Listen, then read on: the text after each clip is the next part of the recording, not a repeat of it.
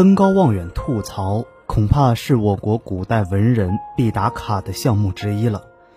比如老杜的那首最著名的《登高》：“无边落木萧萧下，不尽长江滚滚来。”几乎把身世漂泊无依的悲凉之感写绝了。但是，真正把个人牢骚发得超越个人的情感，充满哲学意味的，则非陈子昂的《幽州台歌》莫属了。前不见古人，后不见来者。念天地之悠悠，独怆然而涕下。陈子昂的一生真的可以说是一个彻头彻尾的 loser 了。二十岁参加考试，落榜；二十四岁直言参政，放逐；三十五岁随军远征，被贬；四十一岁被人陷害，冤死。如此专一的从头摔到尾，也是着实不容易。但面对这么悲催的人生，他的作品居然没有局限在个人抱怨和满腹牢骚之中，而是将广阔的宇宙和悠远的时空包含其中。这是多么广博的气魄！所谓盛唐之音，就该如此。前不见古人，这个古人一般被认为是指燕昭王。陈子昂脚下所踏幽州台，即为他所建。据说他当时在此宴请天下贤士，招揽了很多人才，实现了自己强国复仇之大业。国家迅速强大，最终成为战国七雄之一。当时做这首诗的时候，陈子昂正在跟着武攸宜在外出征。这个昏庸无能的贵族，在战败之后仍然刚愎自用。根本不采纳挺身直谏的陈子昂的策略，不仅拒绝了他分兵一万作为先锋部队的请求，反而将其降为军曹。愤懑忧伤的陈子昂登上古代明君所建之幽州台，慨叹报国无门，怀才不遇。这似乎是中国古代文人常见的作品题材。但是陈子昂的境界可不止于此。在这首诗中所包含的雄浑悲壮的格调、苍凉阔大的气魄，以及关于个体和宇宙的哲思，远远超越了一般人对人生坎坷、政治失意的慨叹。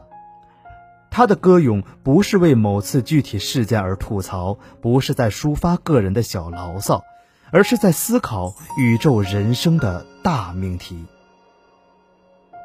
法国哲学家帕斯卡尔说：“这无限空间的永恒寂寞使我恐惧。”这句话和陈子昂的咏叹有异曲同工之处。前不见古人，后不见来者，是时间维度，可见时间无限；念天地之悠悠，是空间维度，可见宇宙无垠。而我们的诗人带着我们来到了这时间和空间的交叉点上，带我们看这雄浑的苍穹，这苍茫的大地，带我们看历史长河之远，看宇宙星辰之广。此时的他独立于高台之上，发出了涤荡心灵的呐喊。他的呐喊早已跳脱了。感叹人生苦短、时光易逝的世俗之境，而是面对广袤无垠的时空之流，追寻人生的意义。这种探索生命哲学思考，才是这首诗最大的闪光点，足以让这首短短的四句话睥睨其他诗篇，成为初唐诗歌的压卷之作。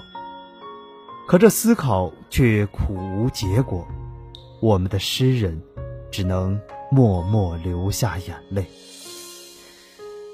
本诗的另一大特色就是长短句参差的艺术表现形式，颇有楚辞之风。这就让整首诗更加没有雕琢之感，就像是诗人的一种咏叹，一种呐喊，一种朴素无华的追寻。所以，每当吟咏此诗，那种苍茫之感、节奏之美、追问之痛，都一次次的感动着我们。人生的真谛究竟是什么？千百年后的我们依然无法替陈子昂回答这个问题。